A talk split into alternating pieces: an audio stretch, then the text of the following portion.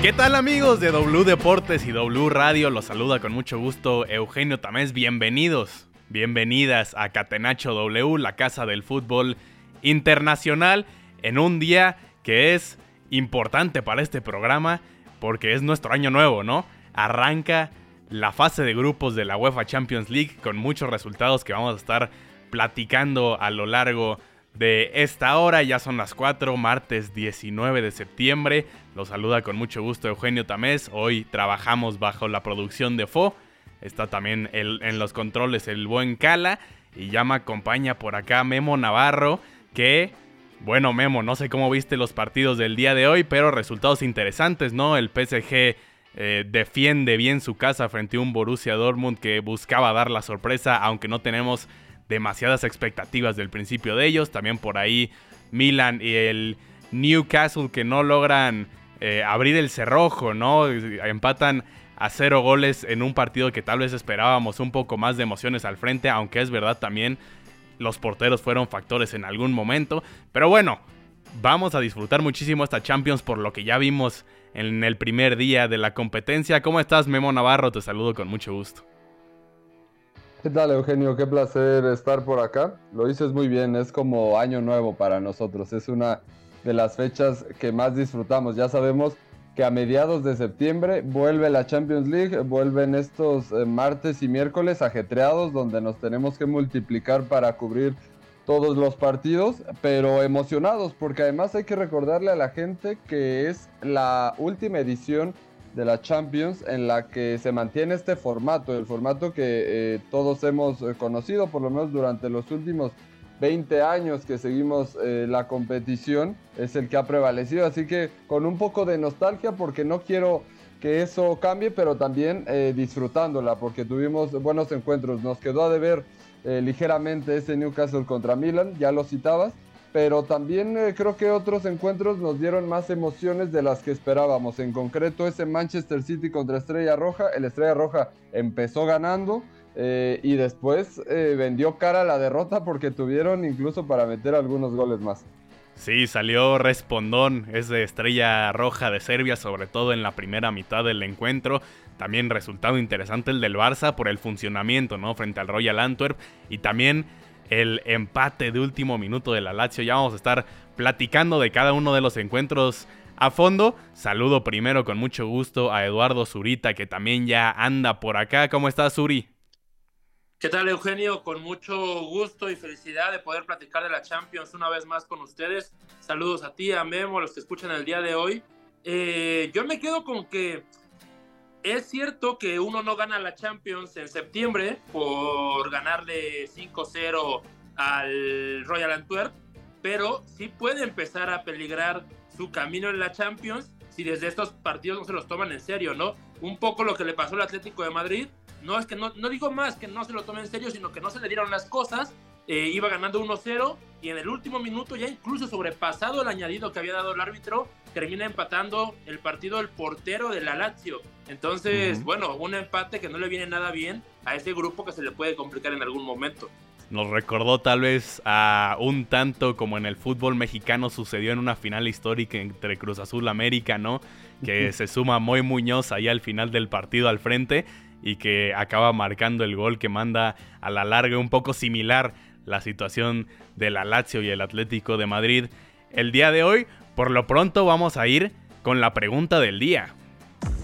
La pregunta del día. No poteva farlo venire dagli Stati Uniti senza farlo giocare. Catenaccio W. Vamos a pasar con la pregunta del día de hoy. Porque, como bien hemos mencionado, como estamos platicando, lo más relevante a platicar es la UEFA Champions League, claramente el inicio de la fase de grupos. Entonces les pregunto, Memo Zurita, empezamos contigo, Memo. ¿Quién fue el jugador de la jornada, de esta primera jornada de la UEFA Champions League? Mira, dentro de los partidos a los que pude echarles un ojo, no hubo algún jugador que, eh, desde mi punto de vista, sobresaliera, tanto en el encuentro del Feyenoord contra el Celtic como en ese Newcastle Milan. Sin embargo, tuve por ahí en segunda pantalla, en el segundo turno, eh, al Manchester City y llegó un punto en el que eh, me puse a, verlo más a detalle porque se estaba poniendo bueno el encuentro en el Etihad, el Manchester City estaba sufriendo y cuando peor lo pasaba el equipo de Guardiola, yo creo que el que dio un paso al frente y el que para mí ha sido la figura de ese encuentro ha sido Julián Álvarez, el argentino, que ya el fin de semana nos regaló una actuación bastante destacada contra el West Ham, jugando atrás de Erling Haaland, botándose, proyectando a los extremos que se desmarcaban en profundidad, eh, haciéndole un poquito de Benzema, de Harry Kane en ese, en ese rol. Y hoy creo que vuelve a ser algo similar, pero no solo eso, sino que ahora es el que se apodera eh, de esa contundencia goleadora que no tuvo Erling Haaland, que se perdió un par de ocasiones, pero Julián Álvarez, la primera que tuvo eh, eh, ese, mano a mano contra Hombre Glaser, pudo quitárselo, empatar el juego y después tirar un centro que el portero serbio se terminó eh, comiendo, pero al final el gol cuenta para el delantero del albiceleste. Así que yo nomino a Julián Álvarez, que creo que ha crecido mucho últimamente en ese rol, sobre todo ante la ausencia de Kevin De Bruyne. Y creo que tomando en cuenta el estándar tan alto que a veces le ponemos a Erling Braut Holland, también hay que mencionar que no han dado de lo más fino frente a la portería, al menos no como estamos acostumbrados a él, y por lo mismo tiene que aparecer este Julián Álvarez que juega un poco por detrás de él, con un poco más de libertad, ¿no? Botándose más a los espacios, botándose también hacia atrás para pedir el balón y que ha brillado en ese rol. Hoy marcando dos goles, uno un error garrafal del portero de, de Serbia, pero aún así brillando bastante el argentino, la araña Julián Álvarez. Suri, yo sé que tú estuviste atento también del partido del Barça. ¿A quién vas a poner de jugador de la jornada? ¿Va a ser Joao Félix? La verdad es que que se pueden poner los dos Joaos, ¿no? Es un poco como la, el partido del fin de semana, porque uno, uno le da estructura, y perdón por hacer un poco de trampa con la pregunta, pero la verdad es que uno le da mucha estructura y te eleva completamente el, el tipo de equipo que eres, el escalón en el que vives. Ese es Joao Cancelo, eh, un lateral que en realidad eh, está ahí porque de ahí eh, daña a los contrincantes, pero en realidad es un mediocampista, es un 10, que es un creador de juego que, como ya digo, te cambia toda la dinámica. Lo vuelve a hacer el día de hoy, como lo hizo el fin de semana, pero también Joao Félix es el que tiene más impacto en el marcador. Ya empezando el partido, es el que abre la lata, cosa que siempre es muy importante cuando hay un partido contra rivales en teoría un poco más débiles, mismamente el caso que mencionaban del City. Y entonces abre la lata rápido, Luego juega un gran partido interviniendo eh, muchas veces, eh, combinando muy rápido, en espacios cortos, haciendo un poco de regate y luego además termina dando una asistencia. Entonces, ya digo, los dos Joaos eh, están poniendo mucho de su parte para ese dicho que se empieza mucho a repetir de el Barça de los Joaos. ambos le están dando un nivel diferente al equipo que honestamente por, por dirección técnica yo no lo veo tanto, sino porque simplemente son dos futbolistas excepcionales que están ahorita en un entorno que les conviene mucho. Y que realmente llevan poco en este Barça, pero aún así en el par de partidos que han jugado han marcado totalmente la diferencia, ¿no? Lo vimos también el fin de semana frente al Betis, en que los dos Joaos, como bien mencionas, marcan diferencia, ¿no? Son referentes tanto en defensiva, yo Cancelo, pero también sumándose excelente al ataque. Sabemos que tiene un toque privilegiado, además, el ex lateral del Bayern, el ex lateral del City, y que han brillado en este inicio de, su carrera con el FC Barcelona, tanto Félix como Cancelo.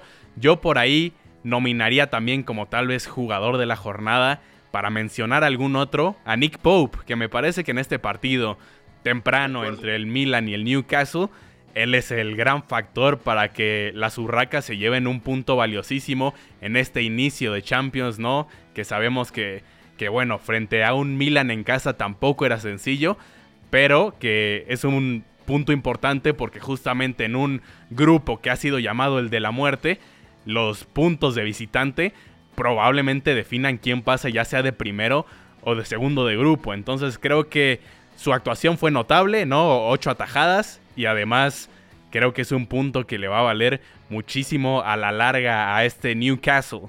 Ahora sí vamos a hablar de cada partido de la UEFA Champions League en esta primera jornada. UEFA Champions League.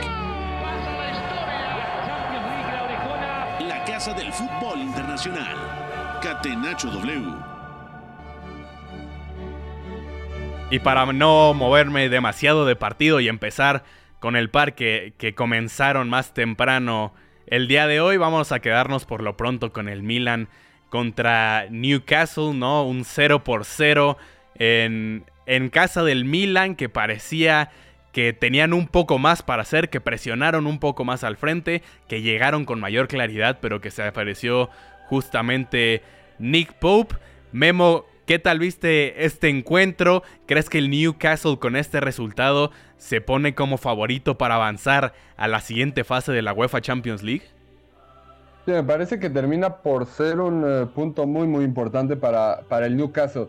Que yo creo que de lo que pecó y me lo esperaba eh, un poco era que salieron con mucho ímpetu, sobre todo en la primera mitad, eh, por algunos momentos de la segunda. Creo que eso les afectó tanto al momento de presionar, que de pronto lucían desconectados, descoordinados, pero también al momento de conseguir algunos contragolpes que creo que tuvieron oportunidades claras para en transición eh, poder hacer daño y que les fallaba ese último toque, la última decisión, pero más por ir tan apresurados y con tanta energía. Porque además el 11 que mandó Eddie Howe eh, tiene mucho de, eso, ¿no? Eh, jugadores con ese perfil de, morder, de buscar el espacio, de tener mucha energía, velocidad. Tipos como Sean, Longstaff, Sandro Tonali, por supuesto que lo tiene, Anthony Gordon, Jacob Murphy.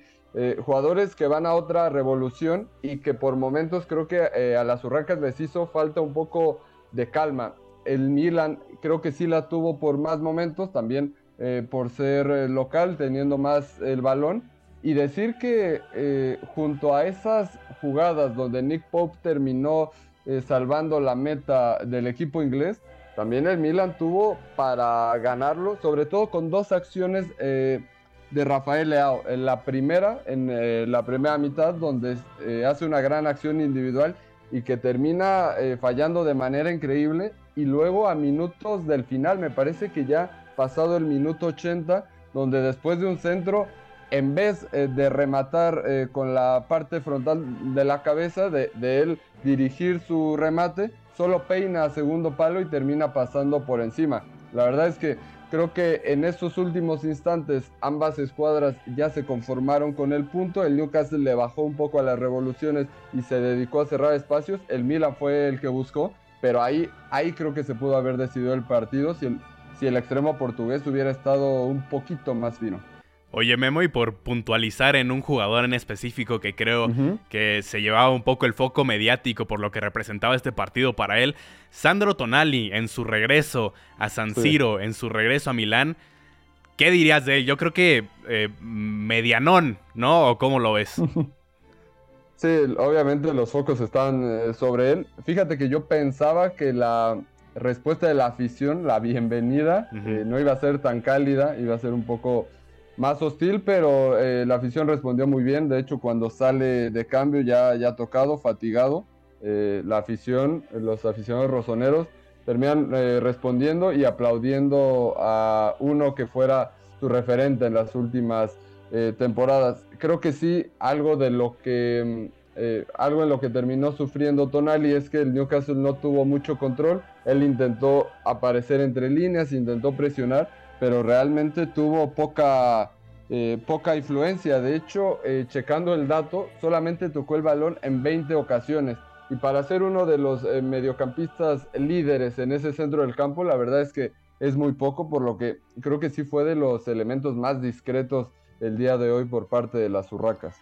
Y que además, bueno, el Milan viene de una derrota dolorosa el fin de semana frente al Inter, ¿no? En el derby de la Madonina.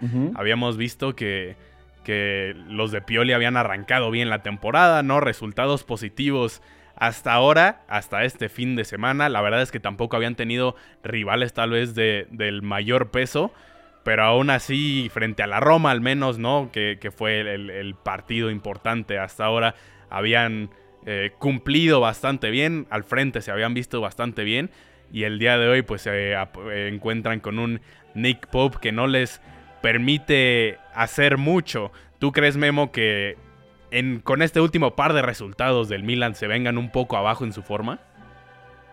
Oh, eh, difícil saberlo, me parece que es una buena manera de responder después de ese gran revés en el derby de la Madonina. Tiene un calendario un poquito más a modo, por lo menos los siguientes dos partidos, eh, recibiendo primero al Gelas Verona y después visitando al Cagliari.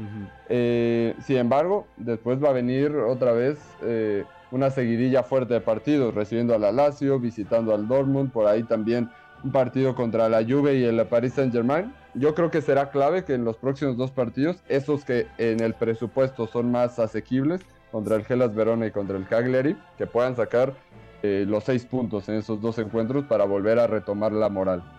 Y hablando justamente del Paris Saint Germain, bueno, ganaron 2 por 0 el día de hoy frente al Dortmund. Un Dortmund que pinta para tal vez ni siquiera avanzar a la Europa League en este grupo de la muerte. Ya anda por aquí Iñaki María y los saludo. Desde España se suma esta transmisión y justamente preguntarte, ingeniero, sobre la situación del Borussia Dortmund que tal vez no es óptima, tampoco en liga. Ya habíamos platicado un poquito justamente de que el Borussia Dortmund pintaba para ser el último de este grupo. ¿Te cambia la percepción después de este partido, Iñaki? ¿Qué tal? Muy buenas, Eugenio. Bueno, pues me alegro de que me lances esta porque fuimos tú y yo precisamente los que el día del sorteo dijimos que lo del Dortmund no pintaba bien y hoy yo creo que se confirma. Eh, tengo que ver el partido más detenidamente, pero bueno, eh, lo que he podido ver de un poquito de fondo, bastante defensivo el equipo. A verlas venir, que decimos en España, contra un Paris Saint-Germain que, bueno, quizá esta imagen hoy sí que la puedas dar, pero es que realmente eh, esta temporada tampoco está transmitiendo las mejores vibras. Empató en casa contra el Heidenheim. Este fin de semana gana el Freiburg, pero tiene que remontar un partido en el cual concede muchísimo a balón para contra el Bochum también tiene otro empate en este inicio de temporada. En fin, no han sido rivales excesivamente complicados y tampoco es que hoy hayamos visto eh, un cambio de, guion respecto a los anteriores.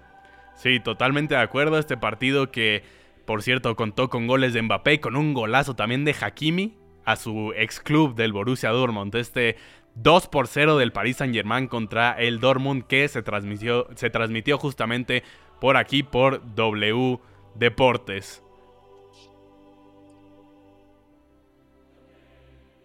Pégale Vitiña, pégale Vitiña, se va abriendo demasiado sobre la frontal. Con el talón jugando para Hakimi, Hakimi con Vitiña, Vitiña para Hakimi. Hakimi golazo, Hakimi golazo, golazo, golazo, golazo, golazo. ¡Gol!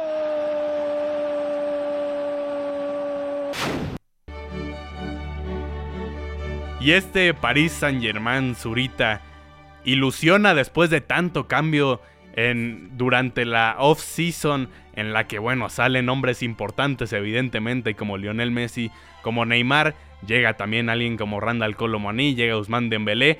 ¿Tú crees, Zurita, que este equipo de la capital de Francia puede avanzar de primero de grupo o al menos son favoritos para ello? Yo creo que aún está por verse qué tan buen equipo puede construirse, ¿no? Es cierto que por nombre siempre el Paris Saint Germain parece que tiene papeletas para hacer algo importante, pero yo todavía tengo mis dudas por lo posicional que se ha vuelto Luis Enrique en los últimos tiempos, por qué tanto esas piezas las puede, o más bien las posiciones las pueden respetar varios jugadores del Paris Saint Germain. Eh, otro punto a favor es el, digamos, la cuadrilla francesa que ahora se ha formado dentro del equipo con Dembélé, con Colomoni, con Lucas Hernández, pero eh, lo mismo, ¿no? Yo, yo, yo quiero ver que, que, que, la idea del técnico se vea reflejada en la cancha. Sin embargo, yo creo que por calidad, simplemente por tener a Mbappé, creo que podrían tener incluso una plantilla de un nivel un poquito más bajo y les tendría que dar para ser primeros de este grupo. Incluso yo veo que esté como esté el equipo, a cuartos de final tienen que llegar, digo, salvo que les toque un, un City o un, un, Real Madrid, un rival muy grande, creo que tienen las papeletas para estar ahí y ya ojalá en ese momento Luis Enrique haya podido completar, digamos, la, eh, la construcción de su equipo a como él lo imagina. Eh, el día de hoy mismamente es eso, yo creo que no juegan un partido espectacular, pero el Dortmund está ofreciendo muy poquito tanto en la forma de defender como en cómo te puede dañara los espacios y bueno, es el escenario ideal para que el Paris Saint Germain a la larga, a jugar un partido cansado, eh, pues bueno, se pueda poner adelante con el penalti de Mbappé y luego alguna jugada de calidad debe salir para que bueno se consiga el 2 a 0. Entonces, tengo mis dudas, pero yo creo que va a estar allí el Paris Saint Germain durante toda la temporada. Que me pareció eh, en lo personal un penal dudoso. Es verdad que dominó todo el partido del PSG, eh, no, no pudo encontrar el gol al principio del encuentro y que hay este penal, una mano en el área de, Nicola, de Niklas Zule que creo que iba hacia el piso ese brazo, ¿no? Para sostenerse y no podía quitarlo de ninguna manera. Me parece polémico en ese sentido. Aún así, PSG fue claro amo y dominador de este encuentro y me quedo contigo, Zurita, para platicar de lo que pasó entre el Young Boys, entre los muchachos jóvenes y el Rasenball por Leipzig que lo acaba ganando. Que también son muchachos jóvenes, ¿eh? Que también son bastante jóvenes y que aprovechan generalmente eh, el talento de jóvenes y que justamente están por aquí Xavi ¿no? Está Openda y han brillado en los últimos días, incluyendo también lo sucedido el fin de semana. ¿Cómo viste, Zurita, a este equipo de Leipzig? Pues la verdad es que no tan arrollador como pareciera el resultado. Eh, en general, los primeros tres minutos termina consiguiendo un gol muy rápido. Es este Simacán a jugada de balón parado.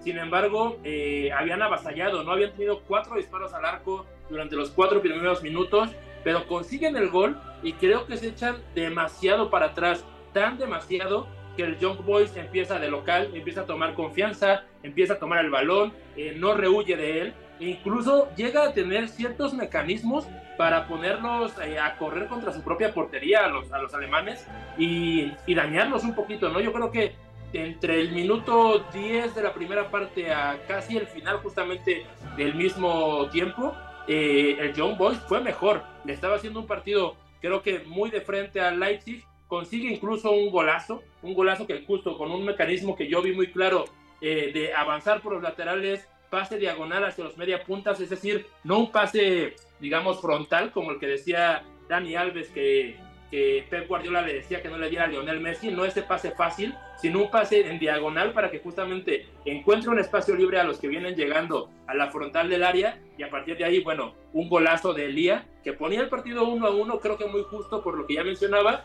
y luego, bueno, como que ese ritmo no se pudo mantener de verdad tanto en el segundo tiempo. Creo que se suma un Schlager muy protagonista con el balón e incluso cargando el área eh, en esa segunda mitad. Termina consiguiendo el 2 a 1 para Leipzig y bueno, ya en el ida y vuelta de intentar conseguir el gol del empate para los de Suiza, termina cayendo el 3 por 1 para los visitantes al 92. Entonces, pareciera que Leipzig pudo haber tenido un día de campo, pero en realidad no fue tanto así. No creo que al John Boys le termine por dar para Mm, terminar ganar, ganando partidos, pero vaya, a mí me ha dejado al menos durante 30 minutos una buena impresión y, la verdad que se agradece, ¿no? Porque a veces las, justo los, los repasos, las goleadas no son tan divertidas y el John Boys al, al menos durante la primera mitad se sumó muy bien al partido. Iñaki, tus Young Boys, tus muchachos jóvenes, tu Meshak Elia, que has hablado muy bien de él. ¿Para qué están en esta competencia? Porque no tienen un grupo sencillo, considerando que están frente a Leipzig, ¿no? Que ya perdieron en casa, que tienen que enfrentar también eventualmente al Manchester City y que tal vez tengan que pelear ese tercer puesto con el Estrella Roja de Serbia.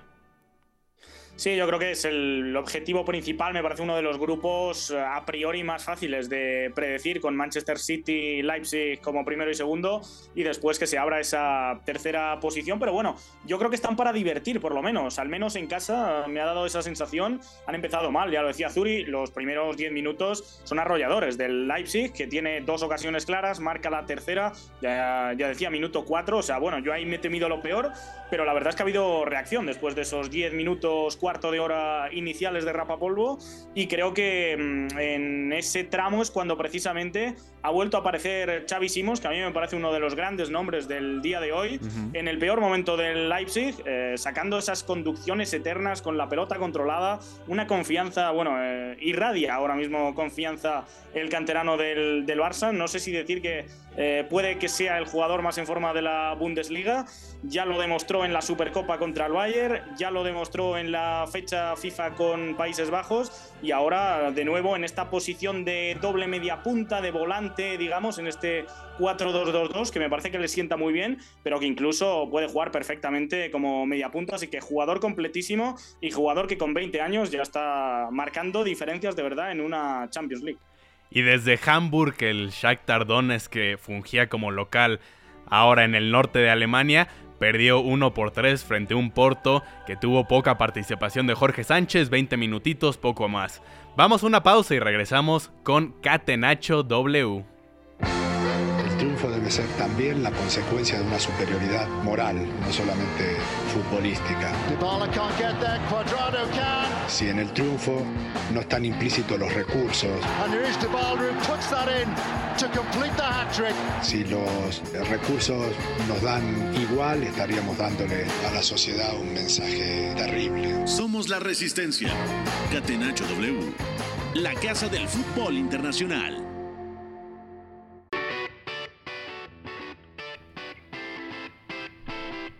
Ya estamos de regreso en Catenacho W, la casa del fútbol internacional. Los saluda con mucho gusto Eugenio Tamés, acompañado el día de hoy por Memo Navarro, Eduardo Zurita, Iñaki María. Estamos platicando de lo que, lo que ocurrió en la primera jornada de la UEFA Champions League.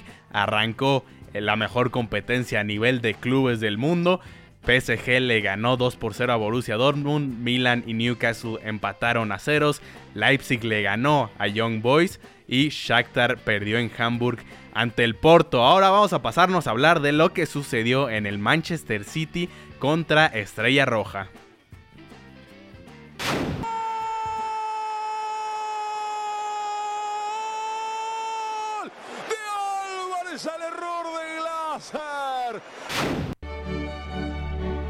Memo, no sé si estás de acuerdo conmigo, ya lo platicamos un poquito al principio del programa, pero no estamos viendo al mejor Haaland, no estamos viendo al mejor Manchester City en general. Creo que desde el principio de la temporada sí se le han dado los resultados y no podemos cuestionarle los resultados porque sigue con un paso perfecto, pero tal vez en cuestión de funcionamiento, evidentemente con bajas importantes como la de Gundogan, como la de Kevin De Bruyne por lesión, no es el mismo Manchester City que vimos cerrar la temporada pasada y quedan ahí un par de dudas. Positivo creo al menos es la llegada de los nuevos refuerzos que se han visto bien en un inicio, ¿no? Tanto Jeremy Doku, creo que hoy se ve bastante bien Mateus Núñez, pero en general, ¿estás de acuerdo o estoy loco, Memo? No es el mismo Manchester City que la temporada pasada que dominaba muchísimo.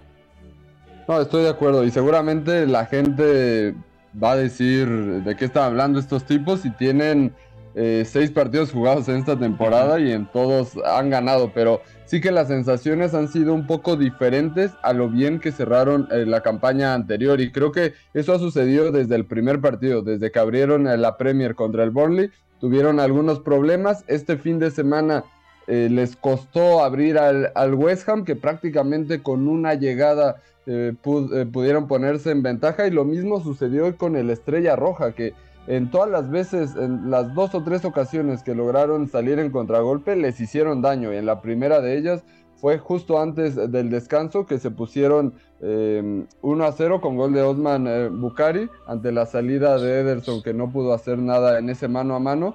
Y también eh, mucho de, de, estas dudas yo creo que han venido a partir de la poca contundencia de Erling Haaland. El fin de semana contra el West Ham se pierde dos eh, eh, goles hechos abajo del arco. Hoy se vuelve a perder por lo menos un par de ocasiones muy claras. Y normalmente cuando el noruego marcaba esos, eh, esas anotaciones la campaña anterior, el Manchester City encaminaba mucho el partido, empezaba a controlarlo y eso es lo que le está faltando un poco más ahora, que tuvieron que remar contra corriente en la segunda mitad el propio Erling Haaland es el que se junta y habilita a Julián Álvarez para hacer el uno por uno. Después eh, viene el error de eh, Hombre y Glaser, que habíamos dicho eh, que era serbio, más bien el portero del equipo serbio, porque Glaser es de Israel. Y bueno, ya ahí las cosas se hacen ciertamente más sencillas, aunque repito, no, no, no gestionaron de todo bien, el equipo de Guardiola no gestionó de todo bien las acciones donde había que defender a campo abierto y eso creo que es un asterisco donde, donde debe trabajar eh, Guardiola y sobre todo sus, sus defensores. Eh, sin embargo, creo que el punto rescatable para, para, cerrar con esto y que ya lo comentabas un poquito es eh, lo bien que se han adaptado algunos de sus fichajes. Lo de Jeremy Doku ha sido un impacto inmediato desde su debut. El fin de semana fue el mejor hombre del, del City con ese desborde, con la explosividad desde la banda izquierda. A, Vladimir Kufal le hizo lo que quiso. este día también estuvo muy preciso. Y lo de Mateus Núñez que proyectándose con sus conducciones, eh, pues le ayudó al City a romper el bloque, de, bloque de la estrella roja, que es curioso porque Pep Guardiola dijo hace eh, algunos días que el eh, centrocampista portugués tenía muchas cosas básicas que pulir y que mejorar todavía, como el pase y el control de balón. cosas que pensaríamos que, que a ese nivel ya tendrían que darse por hecho. Sin embargo, destacó también que con este regate y esta conducción es capaz de darle muchas cosas al equipo cuando necesite desatascar eh, un bloque defensivo tan tan compacto. Y que por cierto salió lesionado Bernardo Silva en la primera parte al 44, lo cual puede ser una baja sumamente importante para los de Pep Guardiola. Iñaki, estuviste atento del juego entre Lazio y Atlético de Madrid, estuviste atento de esa proeza al final de Iván Provedel. ¿Qué nos puedes contar de este partido que parecía que tenía en la bolsa el Cholo Simeone que hubieran sido tres puntos importantísimos en el Olímpico de Roma de visitante, considerando también cómo sucedió todo el encuentro, pero que al final se les escapa el resultado? ¿Qué le faltó por ahí al Atlético de Madrid? Eh, ¿Qué le sobró? Mejor dicho, unos segundos al partido. Eso pensarán los rojiblancos. Eh, además, eh, yo creo que un puntito de indignación porque el gol llega eh, añadieron cuatro, pues llega en el 95. Y la verdad es que parecía bastante muerto el partido. Eh, ha tenido un disparo en el 93 eh, Cataldi, que acababa de entrar de larga distancia, que lo ha sacado Oblak. Parecía que ahí ya había pasado lo peor. No es que tampoco el meta esloveno haya tenido excesivo trabajo, por mucho que el Alacho haya tenido más posesión y que el Atlético haya pasado más tiempo en su propio campo, pero eh, cosas del fútbol, te encuentras una última jugada rocambolesca y además es que en el caso del Atlético de Madrid hay que recordar que eh, el último partido que habían jugado de Champions hace 10 meses contra el Bayer Leverkusen, en la última jugada falla un penalti Yannick Carrasco y los dos rechaces también se van al limbo, acabando con eh, la posibilidad de acceder a octavos, así que bueno, pues por lo que sea, eh, el Atlético de Madrid, una vez más, después de perder dos finales también en los descuentos, sigue coleccionando traumas, pero la verdad es que después del partido contra el Valencia, que ya dijimos, eh, las sensaciones eran muy, muy malas. Hoy el equipo yo creo que ha respondido. Una primera parte de mínimos, no han pasado muchas cosas. Y ahí ha marcado Pablo Barrios, el canterano que está jugando bastante bien como medio centro. Se ha marchado lesionado al descanso, eso sí. Y en la segunda ha habido una exhibición de Antoine Grisman con un Atlético que se ha juntado en torno al balón y que para mí ha estado más cerca de sentenciarlo, de marcar el segundo, que de recibir el empate, que al final es lo que ha acabado sucediendo, vaya. Y que también platicábamos, Iñaki, durante el programa de ayer, que el fin de semana contó Cholo Simeone, que, bueno, más bien admitió que fue el peor partido que él le ha visto a su equipo, ¿no? Esa derrota de 3-0 frente al Valencia. Mejoran un poco el día de hoy frente a la Lazio, pero también se viene un partido importantísimo el fin de semana frente al Real Madrid. ¿Llegan lo suficientemente bien aceitados a este encuentro? Em, es complicado, ¿eh? Porque claro, eh, decimos que, es, bueno, lo dice mejor eh, dicho Simeone, que es el peor partido en su ciclo, pero claro, antes del parón de selecciones es la mayor goleada también en su ciclo. Ese 0-7 contra el Rayo Vallecano. Mm, a mí a nivel de sensaciones me parece que el Atlético está bien, pero bueno, creo que también tiene eh, sus momentos de partido que, le siguen penalizando en las áreas y luego que tiene eh, dos problemas muy concretos en el campo. El primero es que se ha marchado Carrasco y que eh, se lo comentaba a mi padre viendo el partido. Creo que Simeone está por las noches llorando cada día porque no encuentra la solución ni con Rorro Riquelme ni con Samulino y por otra parte porque se le cae Coque que era su medio centro de confianza, encuentra Barrios y hoy de nuevo se le cae Pablo Barrios y pasa a jugar con Axel Witsel como medio centro que había sido el, eh, el, central en la primera mitad. Así que Eh, tiene que estar mm, dándole muchas vueltas a cómo confeccionar esas dos demarcaciones de cara al partido contra el Real Madrid, que desde luego a mí me parece que llega con mejores sensaciones, aunque tampoco en plenitud y manteniendo la tónica de clubes españoles Zurita, bueno, ya platicamos un poco de que Barcelona se le puede cuestionar poco en este último par de partidos, ¿no? Desde la llegada de los portugueses, el día de hoy le marca de nueva cuenta 5-0 a su rival, en este caso el campeón de Bélgica. ¿Crees que este Barcelona es una realidad lo que hemos visto en los últimos dos partidos o es un eh, eh, espejismo tal vez de lo que es el club de Xavi Hernández? Bueno, a ver, eh, hay que tener calma y mesura con esto. Es cierto que se ha visto un Barcelona muy bueno en los últimos cinco días, eh, que yo creo que lo más probable es que, que, a partir de ahora crezca y se mantenga en un nivel similar al de estos dos partidos, pero tampoco podemos decir que ya está totalmente asentado y que a partir de aquí es favorito para la Champions cuando hace, justamente en el sorteo estábamos hablando de que tenía que formarse un equipo y de que si volvió a quedar eliminado en instancias tempranas iba a ser todavía un fracaso. Eh, hay que irlo agarrando con pinzas, pero sí es cierto que se puede tener ilusión porque ya decía desde el principio, eh, los Joaos le dan uno estructura y el otro registros, eh, asistencias, este, goles, incluso yo diría otro ritmo, otro, otro ritmo y, y, naturalidad a la banda izquierda, que es donde está jugando Joao Félix, no como extremo, sino como media punta izquierdo.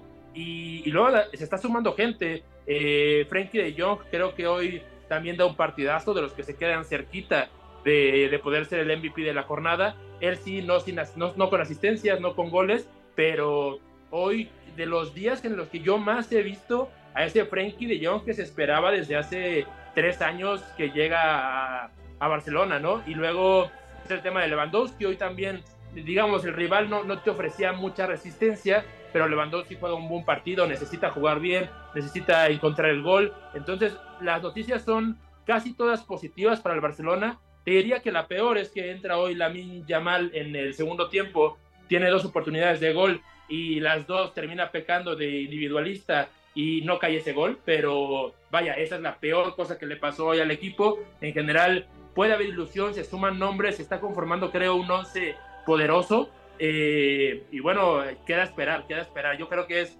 cuestión de seguir viendo partidos. Estaba viendo justo el calendario para, para poder contestar esa pregunta y, llegaba a la conclusión de que casi casi hay un mes en el que se pueden encender o, más bien echar muchos fuegos artificiales y luego viene el clásico justamente por los 20 de octubre en los que bueno habrá que ver creo ahí de verdad el nivel adecuado no incluso viene un partido eh, en dos semanas contra Sevilla dos, tres semanas que puede ser importante, pero tampoco lo consideraría la prueba máxima. Entonces, bueno, eh, yo lo que más pido es mesura. Eh, hay ilusión, pero eh, sobra mucho trabajo todavía. Y tal vez Suri, dentro de lo que cabe, podría, podría haber sido una derrota presupuestada para los de Mark Van Bommel, para el Royal Antwerp, pero las formas es lo que preocupa, ¿no? Porque que te claven cinco goles, por más que sea el Barcelona, puede bajar un poco la moral de un equipo que tal vez aspiraba a dar alguna sorpresa por ahí. ¿Los ves todavía con alguna posibilidad después de este resultado? Que repito, son más las formas las que pesan que el propio resultado de poder avanzar a la siguiente fase o más bien pelear por el tercer lugar. Bueno, la verdad es que pude ver poco del Porto, del Shakhtar Porto, que fue el, otro partido del grupo, pero, pero creo que el Porto en, estas instancias es, es, fiable, no creo que, que pierda muchos puntos el Shakhtar aún así es un equipo con experiencia dentro de la competición europea, por más que siempre le toquen grupos difíciles. Yo creo que el Royal Antwerp lo tiene muy difícil. Eh, en la ronda previa se había visto bien contra el AEK Atenas, justamente de Matías Almeida, eh, esperando mucho y pudiendo salir al espacio, cazando por ahí con sus laterales y Vincent Janssen, eh, jugada de, de, lateral, centro, delantero, pero hoy poquito. Eh, quiero ver el partido contra el Shakhtar y yo creo que ahí podríamos ver si, si le hace pelea, si puede ganar un partido, sacarle tres de los seis puntos, podemos empezar a platicar de algo, pero por ahora creo que son cuarto lugar marcadísimo. El propio Marco Overmars, que es el director deportivo, ex del Ajax también, eh, dijo esta semana que le venía muy pronto al equipo, que el objetivo de la temporada pasada no era ganar la liga, que eso acabó siendo uh, una gesta, porque además la, ganan en el último minuto del milagro descuento. último minuto. Sí, sí, golazo de Toby Alderweireld, que es uno de los más conocidos de la plantilla. Vincent Janssen, quizá allí lo conocéis eh, a la par, pero sí, sí, es un equipo que no tiene grandes nombres, no tiene demasiada experiencia en plantilla y que de puertas para adentro esto yo creo que se toma más como una bonita experiencia que como luchar por la segunda plaza. Quizá la tercera sea un objetivo medianamente alcanzable. Para pasar a otro partido, Memo Navarro, ese encuentro sin Santi Jiménez, ¿no? Que está cumpliendo una suspensión aún de dos partidos del Feyenoord contra el Celtic, lo acaba sacando el equipo de Rotterdam, ¿no? Con un buen Calvin Stengs por ahí, por un equipo que muestra eh, tener gol a pesar de no tener a su goleador en este partido. ¿Qué impresiones te deja este partido entre Feyenoord y Celtic? Un partido un poco accidentado, que te diría que nada más duró eh, por ahí de 60 minutos. La primera mitad es, es interesante, creo que ninguno de los dos equipos logra imponerse, de pronto se, se vuelve un, un correcalles, un ida y vuelta, donde el Celtic tiene sus oportunidades, sobre todo con el desborde eh, por la izquierda de Luis Palma, también por la derecha de Dyson eh, Maeda, Reo Hatate, eh, también incorporándose un poco al frente, sobre todo en, las transiciones, era el centrocampista que obviamente llegaba más a acompañar el tridente ofensivo. Y el Feyenoord sí con algunos problemas más. Yankuba Minta en, ese, en esa punta creo que no logra ofrecer del todo lo que sí Santiago Jiménez en términos de desmarque, de movimientos dentro del área, de presencia en general.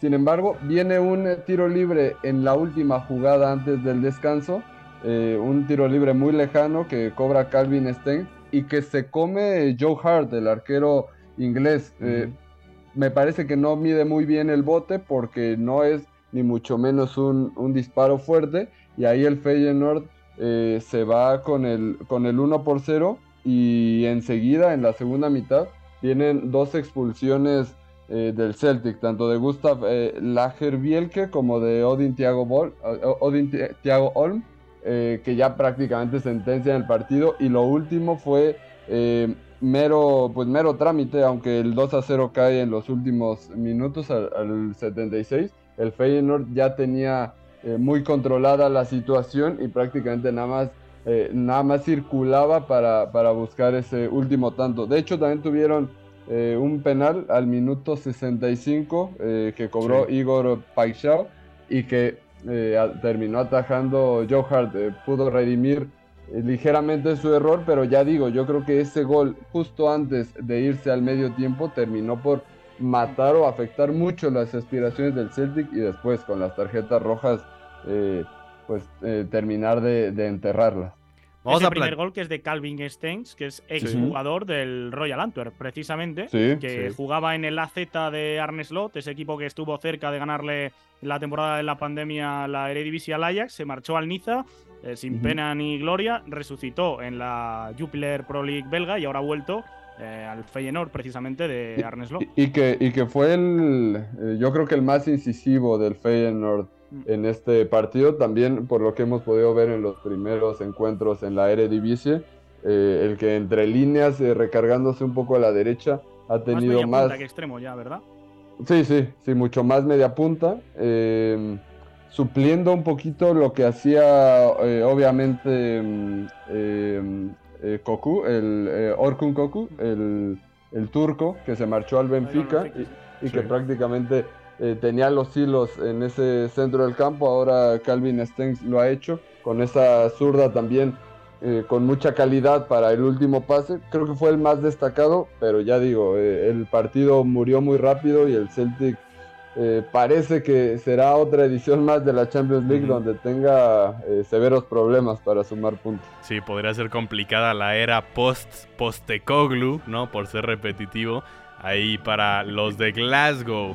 Vamos a platicar un poquito de lo que se viene el día de mañana en esta misma Champions League, que creo que tiene partidos bastante interesantes. Me, quedo contigo, Iñaki, para platicar un poquito del Bayern contra Manchester United, dos equipos históricos, dos equipos que en otras épocas han peleado muchas Champions, que vienen tal vez de no los resultados ideales, ¿no? Pensando en el Bayern que empata frente al Leverkusen en un partidazo, ¿no? Tal vez no el peor resultado considerando que era de los rivales más complicados de, de esta Bundesliga y el United que de plano vive una crisis de resultados importantes y están en el lugar 13 de la Premier League. ¿Vemos muy favoritos al Bayern en este partido, Iñaki? Yo diría que favorito, pero cuidado porque el Manchester United en este tipo de escenarios en los cuales te, mm, te, puede ceder quizá la iniciativa y compite con algo menos de presión, se suele adaptar bastante bien. Y el Bayern a mí tampoco me está pareciendo en este arranque de temporada eh, el equipo más en forma de Alemania. Diría que Bayer Leverkusen o incluso Leipzig eh, están con mejores sensaciones que, los bávaros. Sí que es verdad que están sacando ese, ese gen que, tanto les caracteriza.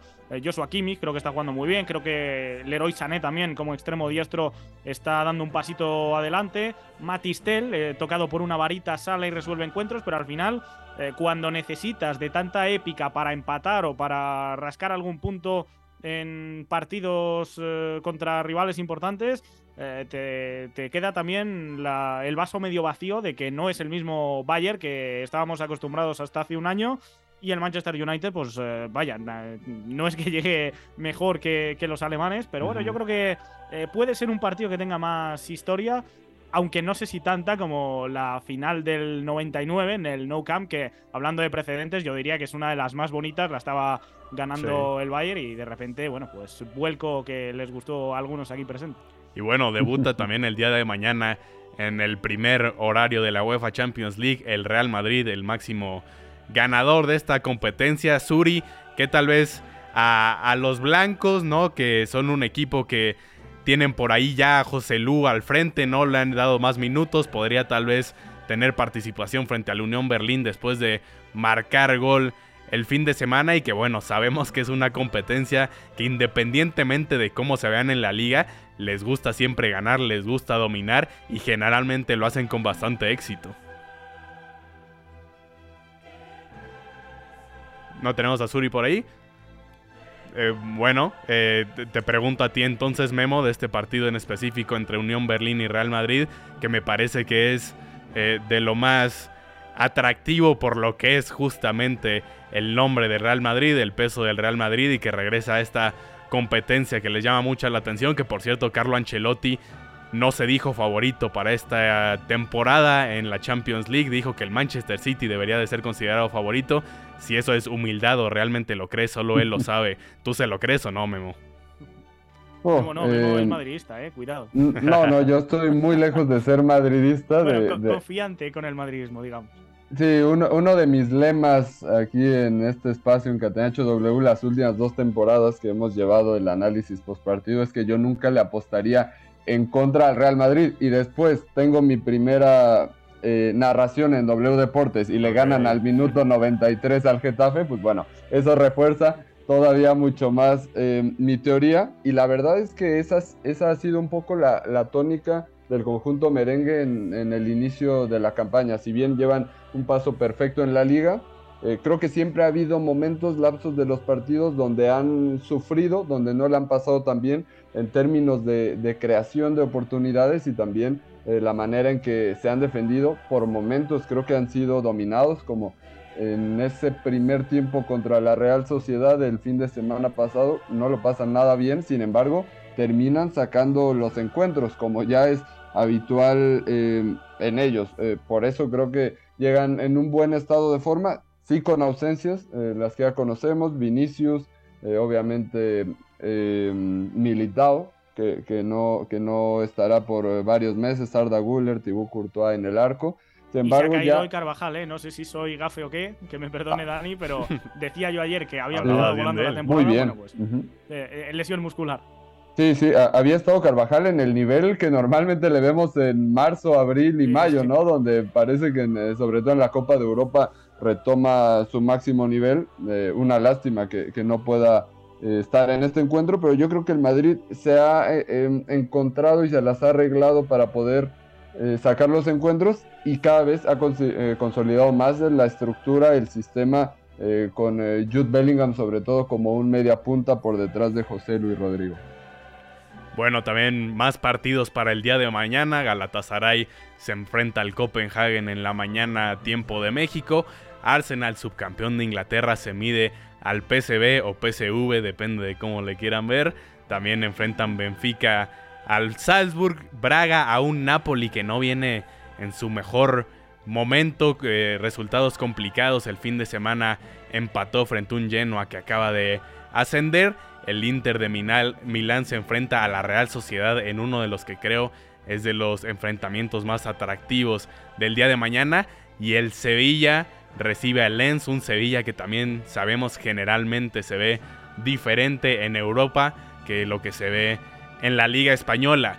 Ya nos vamos, nos despedimos de esta edición de Catenacho W de 19 de septiembre. A nombre de Memo Navarro, Eduardo Zurita, Iñaki María, estuvo fue en la producción, Cala en los controles, los acompañó con mucho gusto su servidor Eugenio Tamés. Nos escuchamos mañana con más UEFA Champions League.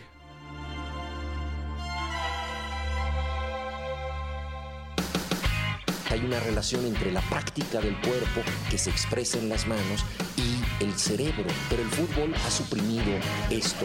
De modo que se trata fascinantemente de un ejercicio que nos devuelve en el tiempo a lo que fuimos en el origen. Pero también una vez que nos aficionamos a este juego, nos regresa a la infancia, al niño que fuimos. Gracias por sintonizar Catenacho W. Entonces el fútbol es en ese sentido una maquinaria para regresar en el tiempo en un doble sentido. Por W Deportes, la frecuencia del fútbol internacional.